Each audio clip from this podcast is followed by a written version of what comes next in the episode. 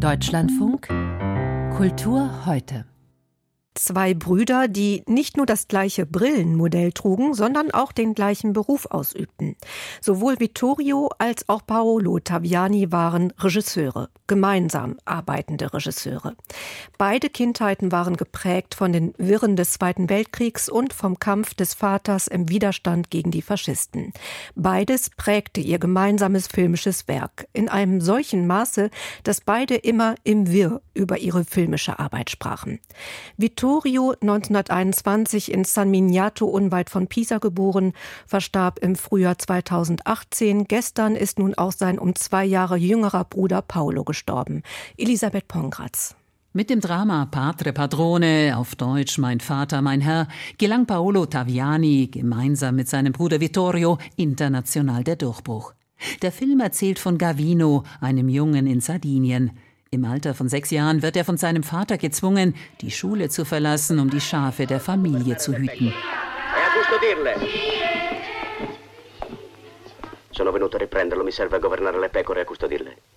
Viele Jahre verbringt Gavino isoliert und geknechtet von seinem gewalttätigen Vater, bis er dann im Alter von 20 Jahren beginnt, sich abzunabeln.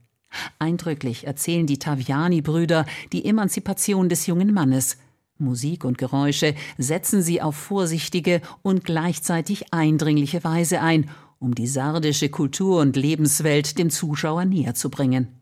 Das Drama gewinnt 1977 die Goldene Palme in Cannes. In einem Interview vor einigen Jahren sagte Taviani, dass er die Wirklichkeit zeigen, aber dabei nicht belehren wolle. Ich will nichts beweisen, ich will eine historische Epoche abbilden und die Dummheit der Menschen. Denn es ist absurd, wie sich viele Menschen benehmen, grotesk. 1931 wurde Paolo Taviani in San Miniato, einer toskanischen Stadt zwischen Pisa und Florenz, geboren. Er studierte Kunst und drehte mit Mitte 20 einen Dokumentarfilm über seinen Geburtsort. 1962 folgte die erste gemeinsame Arbeit mit seinem zwei Jahre älteren Bruder Vittorio, das Werk gebrandmarkt war stark von Regisseur Roberto Rossellini inspiriert, dem Wegbereiter des Neorealismus. Von da an erzählen die Brüder ihre Geschichten gemeinsam, vor allem an sozialen Themen sind sie interessiert. Als Vittorio Paolo werden sie bekannt. Angesprochen auf ihr geschwisterliches Verhältnis zitierte Paolo Taviani den Drehbuchautor Sabatini. Wenn du einen Cappuccino trinkst, weißt du nicht, wo der Kaffee beginnt und wo die Milch. Wenn du Cappuccino magst, trink ihn einfach und nerve nicht.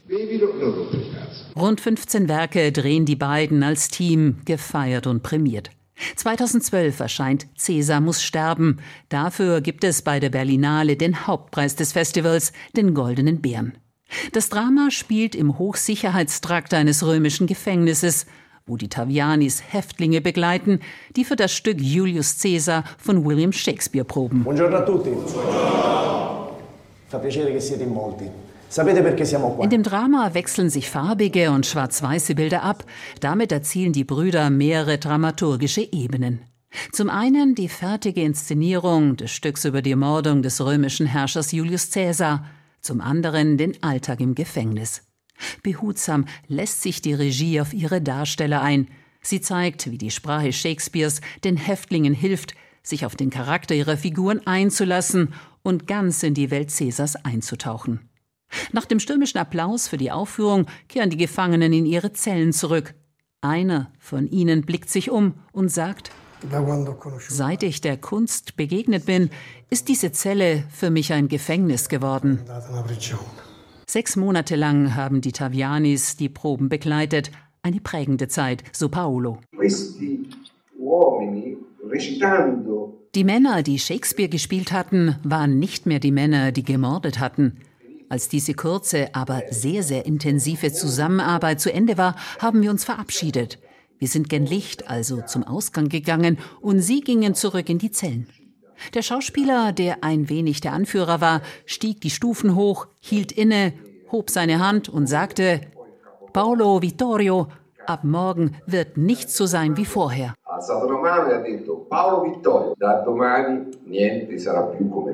Nach dem Tod seines Bruders im Jahr 2018 drehte Paolo noch einen Film. Leonora Adio wurde 2022 auf der Berlinale vorgestellt.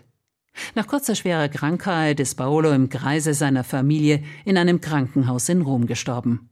Elisabeth Pongratz würdigte den italienischen Regisseur Paolo Taviani, der gestern im Alter von 92 Jahren gestorben ist.